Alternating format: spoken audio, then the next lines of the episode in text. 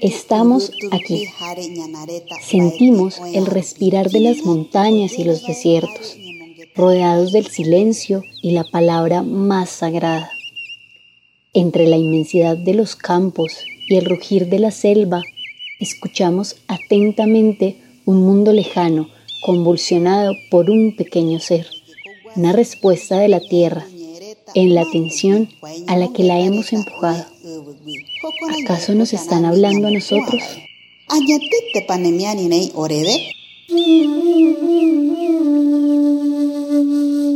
Ecos ancestrales, aislados en tiempos de hiperconexión.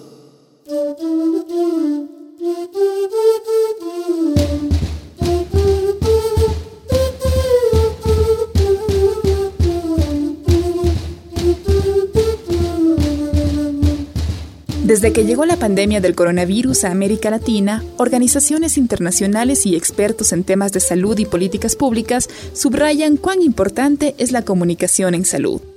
En un principio hemos imaginado eso, que era, que era una gripe. Información oportuna y certera puede salvarnos la vida.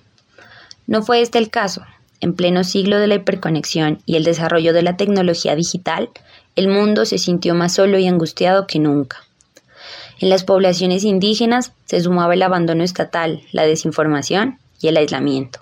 A lo largo de los siglos, los pueblos originarios de Latinoamérica han luchado por sobrevivir. Pero ¿cómo lo harían esta vez? Nos proponemos averiguarlo y llegar hasta ellos de alguna manera. Ella es Dalia Bolaños, del pueblo Agua, ubicado entre Colombia y Ecuador.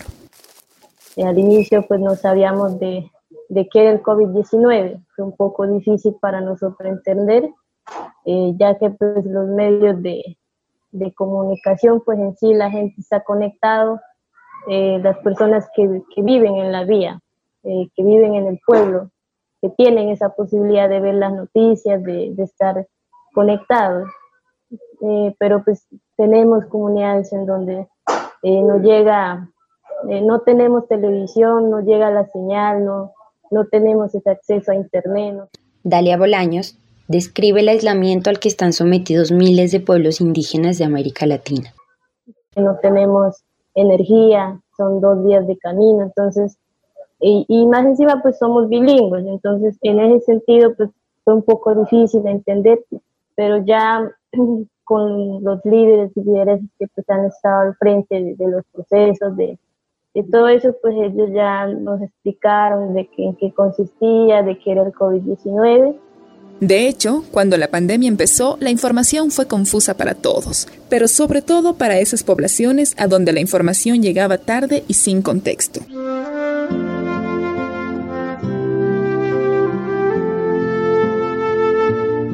En la nación Moncox de San Antonio de Lomerío en Bolivia, sus pobladores creyeron que era una gripe, cuando ya llegó, entonces se trató como una, como una neumonía, ¿no? Como una neumonía grave. Pero cuando ya se han hecho los diagnósticos, ¿no? Eh, se ha llevado al sede y ahí ya se, se dijo, ¿no? De que sí era COVID, ¿no? Claro, era, era acompañado de la neumonía, pero en este caso COVID, ¿no?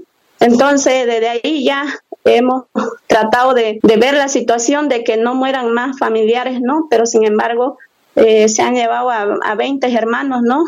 Nelida Faldín hablaba de la decisión de los Moncoch de evitar más muertes a causa del virus. En ese momento la gente empezó a entender la gravedad de la enfermedad y líderes, lideresas y radios comunitarias tuvieron un rol muy importante para transmitir conocimiento sobre ese virus mortal que llegaba de tan lejos. Los pueblos no iban a quedarse de brazos cruzados comenzaron a buscar soluciones en el acervo milenario de sus culturas. El lenguaje tiene la fuerza para crear realidades. Nominar los sucesos en nuestra propia lengua es el primer paso para conocerlos y enfrentarlos con nuestros códigos. Y así, el SARS-2 COVID-19 pasó a ser el quiebrahuesos del pueblo agua en Colombia, el Capac Niño de una de las comunidades indígenas de tierras altas de Bolivia, y el Añauyatu del Ecuador. Clever Bolaños, consejero de comunicaciones de la organización UNIPA, la unidad indígena del pueblo Agua, recuerda cómo empezaron a llamar al coronavirus. Pues acá eh, se escucha la pandemia, otros dicen la pandemia, otros dicen COVID-19, otros dicen quiebra hueso, entonces eh, de acuerdo a eso, pues acá más eh, se entendieron pues más sobre el, el COVID-19 y, y el quiebra hueso. También Toribia Alero nos cuenta cómo encontraron un nombre local para el extranjero. En mi pueblo lo han llamado el Capas Niño Coronavirus, para que con ritos y ceremonias se lo reciba a esta enfermedad y también se lo despache, porque Capas significa poderoso y niño significa travieso. Entonces, con esta enfermedad no hay que jugarse. Mientras los indígenas de Ecuador le encontraron una traducción al quichua, el idioma de los incas. ¿Qué significa hasta frase por frase, ¿no? Por ejemplo, corona, eh, ¿cómo se dice en quichua? ¿No? Virus, eh, ¿cómo es, cómo se dice en quichua? Y lo juntábamos, ¿no? Porque al fin y al cabo después nos daba un sentido de cómo podemos eh, decir nosotros, eh, en este caso, el, significado de coronavirus en, Quichua, ¿no? Decíamos oh, enfermedad bastante peligrosa y en nuestro idioma decíamos yaquichigungui, ¿no? Para que den cuenta que es una enfermedad no la única, sino más bien que siempre ha habido enfermedad y siempre sigue habiendo, al menos desde los pueblos indígenas, no miramos que esta es la única enfermedad que viene viene a afectar al mundo.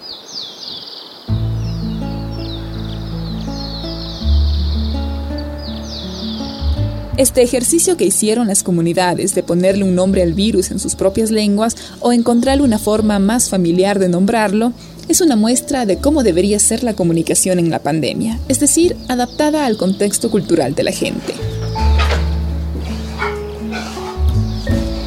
Mientras lo poco que llegaba de los organismos oficiales era inadecuado, los afectados en áreas rurales analizaban cómo adaptar los consejos de higiene a sus recursos y condiciones de vida.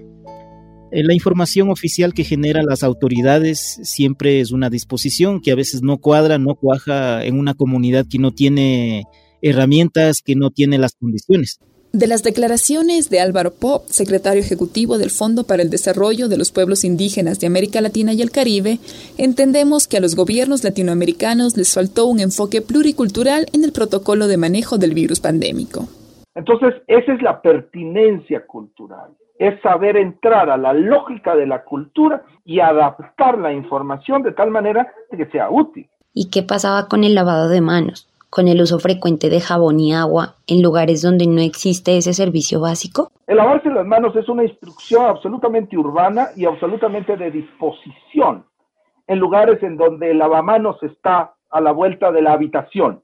Pero cuando estamos hablando de zonas rurales en donde tienen que caminar entre 15 y una hora para conseguir agua, en una región del mundo en donde lo que más tenemos es agua dulce, pero que gracias a la privatización de todo, pero se ha privatizado el agua. Todas las poblaciones no tienen acceso al agua.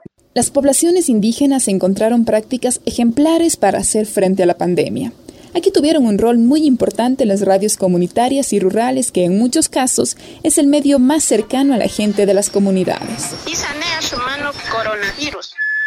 Hablando de mi comunidad, por ejemplo, allá no, no existe todavía el servicio de telefonía fijo y y muy rara vez cuando el clima está, eh, diríamos, a buena onda, despejado, eh, se puede tener el señal de celular, en este caso de los teléfonos ah, celulares, pero siempre saliendo a una, quizá a una pequeña montaña más alta, ¿no? Entonces, bueno, eso mm, se hace muy poco, pero lo, lo lo exitoso aquí es que existe una radio que, como suelen decir ellos, es como tener una familia que nos está trayendo novedades, ¿no? Para informar de lo que está aconteciendo en, la provincia, en, el país y en el mundo.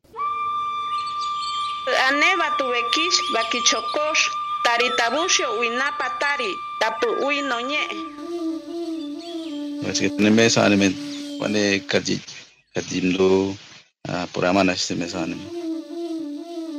Cuando na esta one, andan eh, COVID-19, andan quiebra hueso, y andan en este simbara. En la comunidad Quillacinga, Del Encano, Nariño, Colombia, Rosa María Quispe. Que en la comunidad, pues por el noticiero, ¿no? El noticiero, y ya que dijeron que estaba aquí en Nariño, en, en Tumaco, ¿no? De pronto ya se vino extendiendo por acá y ese temor de salir fue grave. Las poblaciones indígenas no podían esperar que los gobiernos atiendan sus necesidades de información. Sus líderes en muchas comunidades tomaron la iniciativa. El gobierno no ha previsto nada de estas particularidades en las que viven eh, los modos de vida de los pueblos indígenas. Por, por ejemplo, el tema de, la, de los idiomas. Las normativas se difundían por las radios, por la tele, pero todo en idioma español y escasamente llegaba a las comunidades, entonces la comunidad se comprendía poco. A pesar de todo eso, las autoridades han recurrido al, a la gestión, a la autogestión comunitaria. A partir de eso, de eso se han organizado para ver quiénes entran a la comunidad, quiénes salen.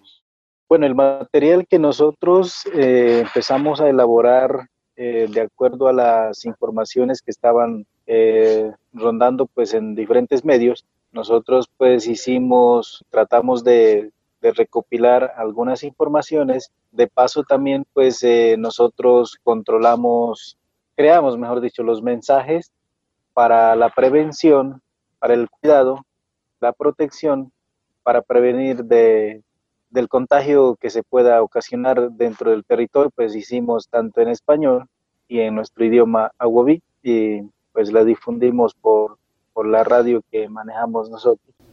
En el otro escenario, la otra forma de comunicación es justamente en la comunidad, no solamente se habla eh, en nuestros aportes que hacen nuestros reporteros, no solamente hemos hablado que el virus es esto, que el virus eh, trae esto, que el virus es peligroso, que esto, sino más bien hablamos de otros, de lo que va generando, ¿no? Por ejemplo, la importancia de la alimentación. Eh, hablamos también la importancia, el tema de, la, de los valores que los pueblos, eh, de los pueblos indígenas, campesinos, montubios aún tienen, por ejemplo, el tema del trueque. Todas estas acciones ayudaron a que las comunidades tengan más claro cómo actuar ante el coronavirus. Pero aunque los pueblos indígenas hayan encontrado formas de sobrellevar la pandemia, los estados no se libran de la responsabilidad que les corresponde. Sobre todo la pandemia desnudó claramente la incapacidad de los estados de reconocer y de cumplir con los pueblos indígenas la deuda histórica que tienen. Pero ellos no se quedaron de brazos cruzados. Cuando ya se presentó todo eso, pues decidimos eh, junto, conjuntamente con los médicos tradicionales eh, trabajar bastante y pues también utilizar la medicina tradicional, eh, como es el matarratón, limón, que pues en sí son plantas propias de por acá, que uno no, tenía la necesidad de ir a comprar en la droguería y la mayoría de las personas pues nos recuperamos con, con plantas tradicionales. Y pues fue también un espacio de mucha reflexión en donde pues eh, muchas veces también como pueblo pues, indígenas tenemos esa debilidad también de a veces descuidarnos de nuestros mayores, de, lo que tenemos a nuestro alrededor, de, las cositas pues, que son propias de acá de, nosotros.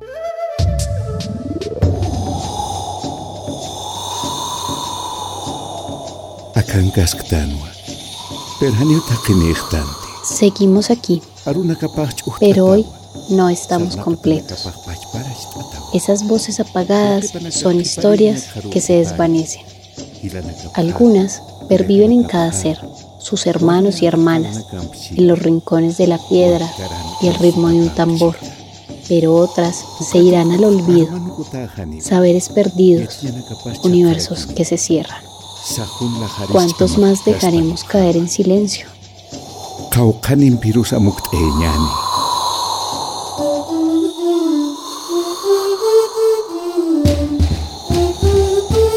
Esta historia nació en la Mediatón Resonar, organizada por Chicas Poderosas y la UNESCO, con el apoyo de Google News Initiative.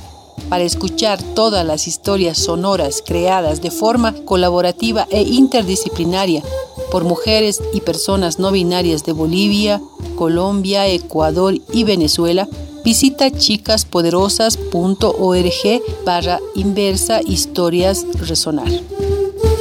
Producción y realización Andreo Espina, Colombia, Ángela Montilla, Colombia, Jacqueline Beltrán, Ecuador, Miriam Gemio, Bolivia, Lourdes López, Bolivia, Mentora, Selma Sarabia, y música nativa de Yuyaric, Ecuador. Agradecimiento especial a Elías Condori por la composición y montaje sonoro de esta pieza.